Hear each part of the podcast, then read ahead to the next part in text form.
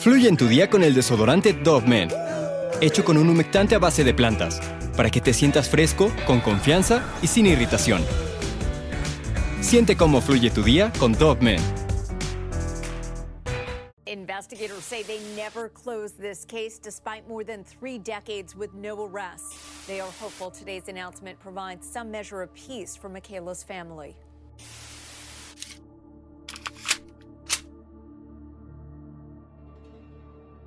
Rod y Sharon Garesh daban la bienvenida a este mundo a Micaela, su hija, nacida un 24 de enero del año del 79 en Oakland, California. Era una niña llena de vida, tenía un cabello rubio brillante como el trigo y sus ojos azules se podían comparar con el mar de Hawái, además de tener una mirada bastante dulce. El 19 de noviembre del año del 88, eran las 10 de la mañana, un día soleado y bonito para salir a jugar. La pequeña salió de su casa montada en un scooter, como le llamamos aquí, patín del diablo. A la vez, su flequillo volaba con el viento mientras se deslizaba junto a su amiguita Katrina Rodríguez rumbo al Rainbow Market, a tan solo dos cuadras de su casa, donde comprarían comida y refrescos. Diez minutos más tarde, las pequeñas llegaron al lugar, emocionadas dejaron caer sus scooters al piso en la entrada del super ubicado sobre el Boulevard Mission en Hayward, al norte del estado de California, esto en Estados Unidos. Las niñas corrieron adentro impacientes, como si se tratase de un gran menú que estaban a punto de degustar, pues a la edad de nueve años, la inocencia y el gusto de experimentar lo que te gusta es una gran hazaña y el menú fue unos snacks y dos refrescos. Apenas transcurrieron un par de minutos y las pequeñas salieron con sus compras. Iban caminando muy entretenidas con la plática cuando se dieron cuenta que habían olvidado sus scooters tirados en el piso. Las pequeñas dieron media vuelta y regresaron por sus patines, pero se percataron que faltaba uno, el de Micaela. Miró para un lado y luego para el otro y divisó el manubrio. Estaba a unos metros de ahí, en el estacionamiento al aire libre del súper, detrás de un auto detenido. La niña, aliviada y a la vez desconcertada por la extraña ubicación de su patín, caminó hacia él, se agachó para levantarlo y de pronto un sujeto de tez blanca y cabello rubio salió del auto estacionado, la levantó con el brazo derecho de la cintura, Micaela pegó un grito asustada y Katrina, su amiga que estaba a unos cuantos metros de ahí, escuchó y volteó su rostro. Vio al hombre metiéndola en el auto. La pequeña aún gritaba, se escuchaba a lo lejos. La niña, a salvo, se quedó petrificada, parada frente a la escena mientras el carro arrancaba. Rodríguez reaccionó luego de unos segundos y corrió al interior de la tienda para avisar a una empleada lo que sucedió con su amiguita. La empleada, a su vez, rápidamente pidió ayuda al 911. Ella comentó a la policía que el hombre que se llevó a Micaela era un sujeto de aspecto hippie de unos 30 años que tenía bigote y que conducía un auto muy colorido. Esta fue la primera declaración del supuesto principal sospechoso, pero resultó ser una confusión pues la mujer había visto al hombre descrito con sus propios ojos esa mañana y creyó que se trataba de la misma persona. Este fue el primer y más grave error del caso, porque las primeras horas de la búsqueda son las más importantes y por estar buscando a la persona equivocada, el verdadero raptor se estaba saliendo con la suya sin ser perseguido. Seguido de eso, los detectives recolectaron en el sitio las únicas pistas que se encontraron, se trata de una huella dactilar y otra parcial de la palma de una mano en el patín de Micaela. En la actualidad se podría hacer mucho con ello, pero en aquellos años la tecnología no estaba tan avanzada, pues debían realizarse pruebas por medio de comparación de huellas, lo cual era sumamente tedioso y tardado y a la vez complicado. La declaración de los testigos daba lugar de primera mano a Katrina, la amiguita de Micaela, la pequeña fue sometida a varios interrogatorios por parte de los detectives y pese a que aún estaba muy asustada, pudo declarar que el hombre era alto, midiendo aproximadamente un metro con aparente edad de entre 18 y 24 años. El cabello lo llevaba largo por encima de los hombros. El rostro distintivo del hombre fueron sus múltiples marcas de acné. El auto que conducía era viejo, de cuatro puertas, y su color era entre dorado y tostado. Esto último la niña no logra esclarecer con exactitud, lo que sí es que la defensa delantera tenía una abolladura. Esta información reactivó la búsqueda más detallada del captor. Desde ese punto y contemplando la veracidad de la declaración principal y la de algunos testigos complementarios, la menor fue buscada por el FBI, helicópteros, decenas de policías, voluntarios que conocían la familia, aparte pegaban pósters de la alerta en el vecindario. Todos buscaban a la niña de cabello rubio con ojos azules y aretes en forma de pluma. Aquella niña con playerita blanca donde decía metro con sus jeans doblados sobre las rodillas y zapatos guillermina negros, todo con la esperanza de encontrarla, pues al tener la descripción del sujeto y el identikit que desarrolló la inteligencia policial, se suponía que todo sería más sencillo, pero en el transcurso de esta historia te vas a estar dando cuenta que no fue así. La familia y la policía ofrecieron también una recompensa de 70 mil dólares para quien tuviese la información del paradero de la niña. De esta manera transcurrió el primer año de búsqueda de la californiana. En ese periodo la policía recibió más de 5.000 pistas que resultaron inútiles. Paralelamente a ese lapso, había sido tan estresante y complicado para los padres de la pequeña que toda esa angustia conjunta, adicionado de problemas de pareja, propició que los señores Garesh disolvieran su matrimonio. La mujer desarrolló una obsesión por el trauma que le dejó la pérdida de su hijita, renunció a su trabajo y se convirtió en una mujer extremadamente sobreprotectora y temerosa en el cuidado de sus otros hijos. Ella, atormentada en conjunto a las autoridades, decidió continuar con la búsqueda de Micaela. Sharon, dentro del desbalance emocional que estaba viviendo, el miedo que le daba el tan solo pensar que la hija estaba sufriendo, tal vez ya no con vida, generó una reacción de rabia y enojo en esta mujer. Ella empujaba la investigación con todo lo que tenía, pero lamentablemente todo resultaba frustrante, pues la pequeña niña parecía haber sido tragada por la tierra. Las desapariciones de igual manera seguían en el vecindario. El secuestro de otra niña en una zona cercana llamó la atención a los detectives, pues en su momento creyeron que los casos podrían tratarse del mismo raptor. El culpable era Tim Brinder, pero en las indagatorias el criminal negó cualquier conexión con la pequeña Micaela.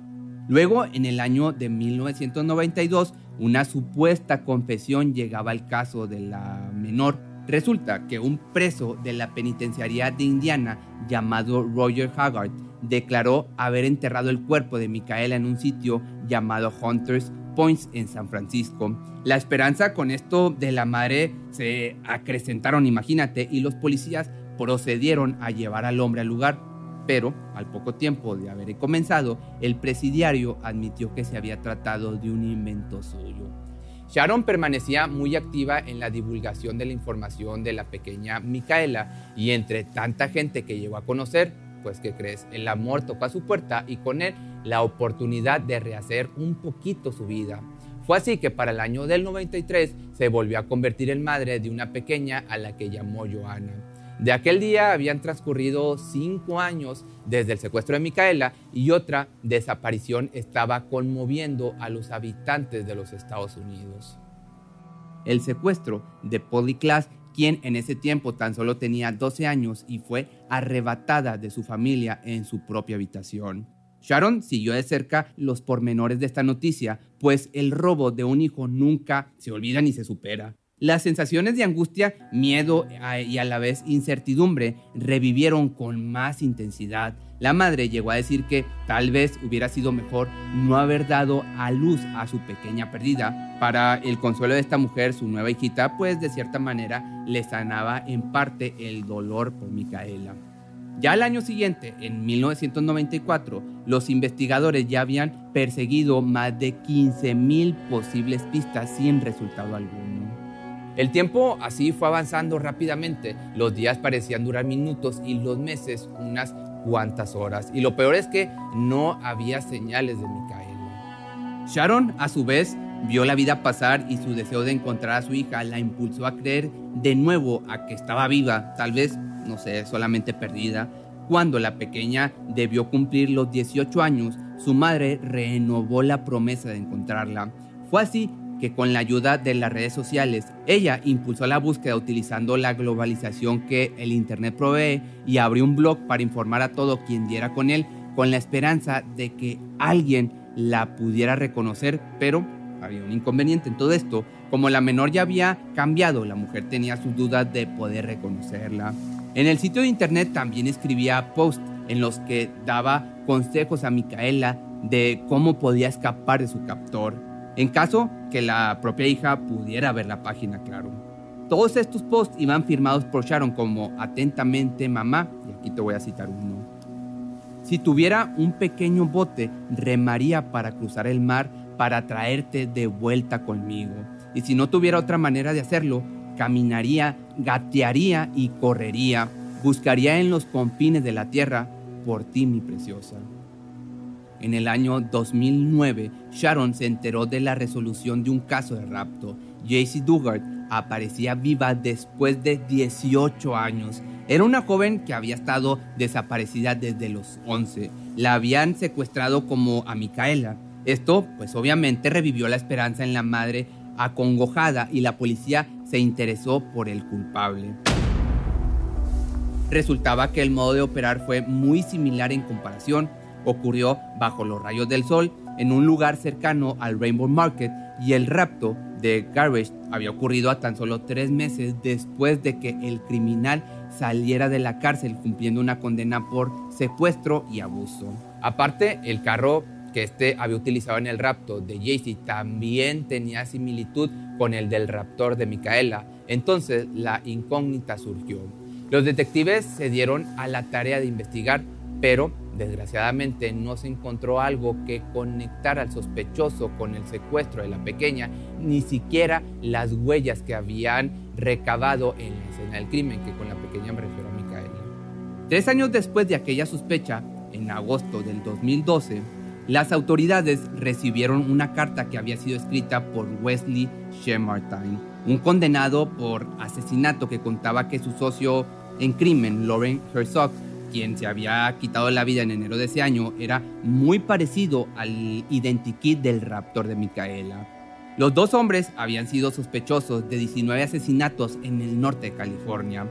Para visualizar la foto del rostro de este hombre, se pidió la colaboración de Katrina Rodríguez, la niña que había sido la principal testigo del secuestro. Ella al verlo pensó que él podría ser el hombre que se llevó a su rubia amiga. Los detectives creyeron tener con esto por fin respuestas. Rápidamente la policía hizo lo posible y procedieron a acabar en los sitios donde estos criminales habían enterrado a sus víctimas. Las emociones le hacían estallar los nervios a Sharon y los investigadores añoraban resolver el caso. Sin embargo, el ADN de varios huesos que fueron encontrados con la escena o en la escena no coincidían con los de Micaela y por otra parte las huellas dactilares tampoco y aunque la tecnología ya para este momento era avanzada, nada Un año más tarde la madre volvió a tener un golpe de esperanza para finalizar con la zozobra, pues apareció con vida Amanda Berry, otra mujer que había sido privada de su libertad desde el año del 2003. Las investigaciones con el culpable se hicieron notar, desgraciadamente para todos, la desilusión de tener respuestas se hacía presente. Así, con el paso de los años fueron una montaña rusa para las personas cercanas al caso y no fue la excepción para la vida de Katrina Rodríguez, la última amiguita de Micaela. Al pasar por el suceso de la pérdida y posterior a todas las investigaciones e interrogatorios, haciendo énfasis en que ella era tan solo una niña asustada y triste por la pérdida de una persona importante en su vida, pasar aparte por la impotencia de ver y no poder hacer nada, resultó en una pesadilla que perduró en su cabeza de manera imborrable. Los señores Rodríguez protegieron a su hija de una manera excesiva, pues nunca más la dejaron andar sola en ninguna parte. La jovencita no pudo volver a la escuela ni menos a la calle. Pero bueno, regresando con Micaela, las investigaciones nunca pararon desde que se suscitó el secuestro y la importancia que la policía y los medios le dieron impulsó para que esto perdurara por tantos años. El caso de Micaela fue el primero de un menor de edad que apareció en America's Most Wanted en el año del 88 y una segunda emisión de seguimiento en el 2009. También estuvo presente en otro programa llamado Misterios sin resolver que se emitió en el año del 89 y muchos programas más de televisión. Así que para ese punto, o para este punto, todos sabían quién era ella, su mamá, su captor y su testigo principal. A 32 años y 32 días del secuestro, Sharon fue contactada finalmente el 21 de diciembre del año 2020 en plena pandemia, de esto que vivimos hace poco, por el detective Robert Purnell de la policía de Hayward. Como la mujer por temas económicos se vio obligada años atrás a mudarse de tal sitio, de igual manera siguió en contacto y esta vez se conectaban por Zoom. El oficial le dijo, es muy duro decirte esto, no sabemos dónde está Micaela, pero tenemos identificado al hombre que se la robó. El FBI y la policía han identificado al que se llevó a su hija. Su nombre es David Emery Mish y tiene 59 años. El tipo tenía 27 años el día que se la llevó. Las únicas pruebas que habían recolectado aquel día coinciden 100% con la de este criminal que está preso desde el año del 89 por haberle quitado la vida a Margaret Bell de 36 años en Hayward. Está también acusado por el doble crimen en 1986 de haberle quitado la vida a Michelle Javier de 18 y Jennifer Dway de 20. Luego de realizar la videoconferencia con la madre de la desaparecida, días después el jefe de policía Tony Chaplin dio una conferencia de prensa en la que anunció por fin la resolución del caso y sus deseos porque la noticia le llevaran paz a la familia de la entonces menor. Además, agradeció a los hombres y mujeres que colaboraron en la búsqueda y al cuerpo policiaco en general. De la misma manera comentó que el caso fue resuelto gracias a los investigadores que seguían el rastro de Mish por el doble homicidio del año del 86 en Fremont. Ellos encontraron motivos para relacionarlo con la desaparición de la niña Garesh. Parte importante de ello fue la palma de la mano que recolectaron de la escena. Sin embargo, Chaplin no dio más detalles, o el jefe de la policía no dio más detalles de la operación, pues apenas se llevarían las diligencias necesarias para los cargos que le acababan de señalar al criminal. Todavía nos gustaría encontrar los restos de Micaela, por lo que hay algunas cosas que no discutiremos. Esto lo puntualizó Chaplin durante la conferencia de prensa en donde se dio a conocer esta noticia. La madre de Micaela declaró en sus redes sociales que después de tantos años de búsqueda, tal vez había llegado el momento de aceptar que probablemente su hija no estaba con vida. También dijo estar contenta por tener respuestas y porque ese hombre ya no podría dañar a nadie más. De igual forma, en su blog personal posteó lo siguiente. Te amo por siempre, pequeña bebé descansa en paz. Tengo todavía que hacer algunas cosas aquí, pero pronto en un futuro no lejano te veré. Mamá. Sin embargo, aún falta encontrar los restos de su pequeña niña. En la actualidad, este caso pues sigue en proceso. La policía no ha podido detallar cómo fue que sucedieron los eventos en el transcurso de su secuestro y no se sabe en dónde están sus restos, o al menos no lo han dicho. Es un misterio hasta el día de hoy que si esto llega a avanzar, probablemente te haga una segunda parte de este caso. Pero si te gustó este video, no olvides seguirme en mis redes sociales y recuerda que me puedes encontrar también en Spotify, donde todos los días te voy actualizando los videos que se suben a YouTube. Pero pues aquí es el puro audio sin censura. Y nos vemos el día de mañana.